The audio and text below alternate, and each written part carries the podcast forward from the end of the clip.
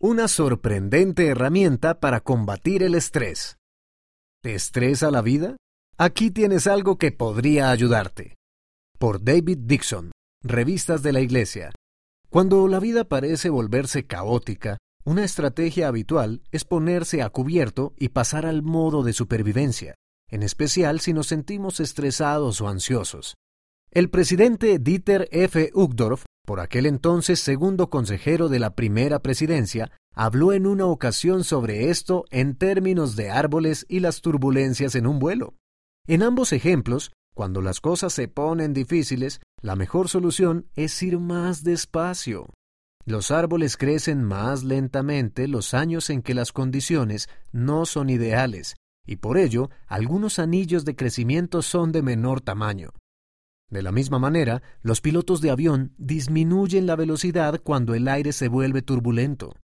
Los sabios comprenden y aplican las lecciones de los anillos de los árboles y la turbulencia de aire, enseñó el presidente Uchtdorf. Resisten la tentación de verse envueltos en la frenética carrera de la vida cotidiana.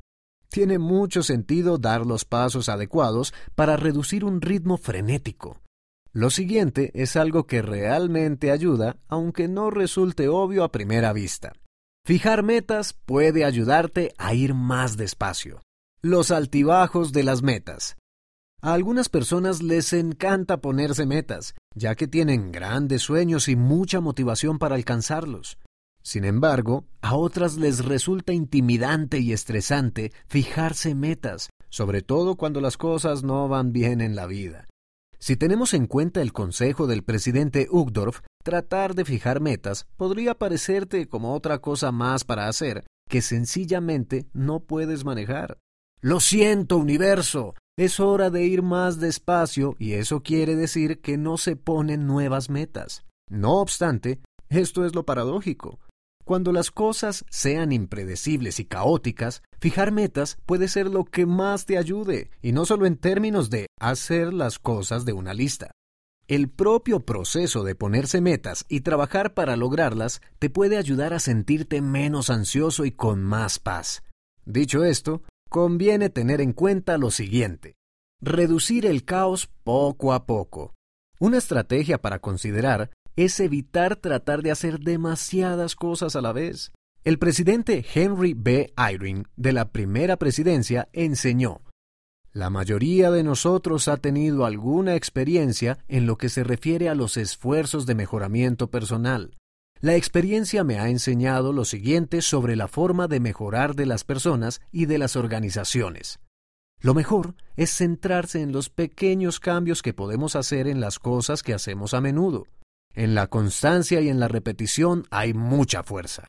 Las metas que son demasiado grandes o que tardarán mucho tiempo en alcanzarse suelen resultar difíciles de lograr en el presente. Sin embargo, hay un plazo idóneo en la consecución de las metas que suele ser de entre 7 y 10 días. Dividir las metas grandes en porciones del tamaño de una semana aporta muchas ventajas. Por un lado, elimina el pánico de las expectativas abrumadoras que nos imponemos, por no hablar del desánimo que solemos sentir cuando fallamos.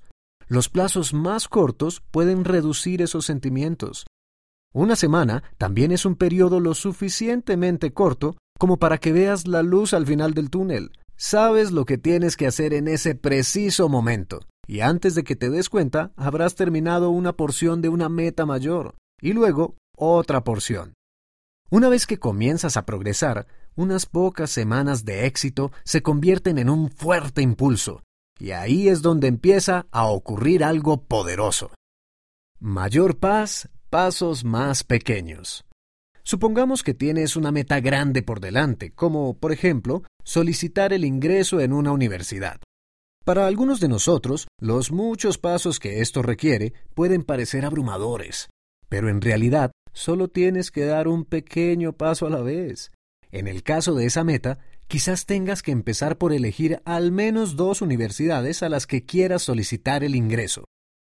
Durante la semana siguiente, todo lo que tienes que hacer es determinar esas universidades. Luego, en la segunda semana, quizás decidas investigar el plazo de solicitud de ingreso de ambas. En la tercera semana, Podrías hablar con un orientador educativo o empezar a redactar los borradores de los ensayos de la solicitud de ingreso u otros requisitos que debas escribir. Este impulso puede cobrar fuerza rápidamente. De repente, las cosas parecen factibles. Aquella meta que antes resultaba intimidante, ahora ya no da tanto miedo. De hecho, tal vez te sientas entusiasmado. Este proceso funciona con cualquier meta importante, ya sea espiritual, social, física o intelectual. Niños y jóvenes y tú. Lo mejor de fijar metas es que ya dispones de un recurso increíble en tu bolsillo. Cuando utilices el programa Niños y Jóvenes para aprender y crecer como lo hizo El Salvador, recuerda que cualquier meta importante que tengas, como servir en una misión, correr un maratón o aprender un idioma, puede dividirse en tareas más pequeñas de una semana de duración. El crecimiento constante y manejable en áreas equilibradas de tu vida conduce a una paz mayor, no a más estrés y prisas. Serás capaz de reducir el ritmo al centrarte más y podrás disfrutar un poco más de la vida, una semana a la vez.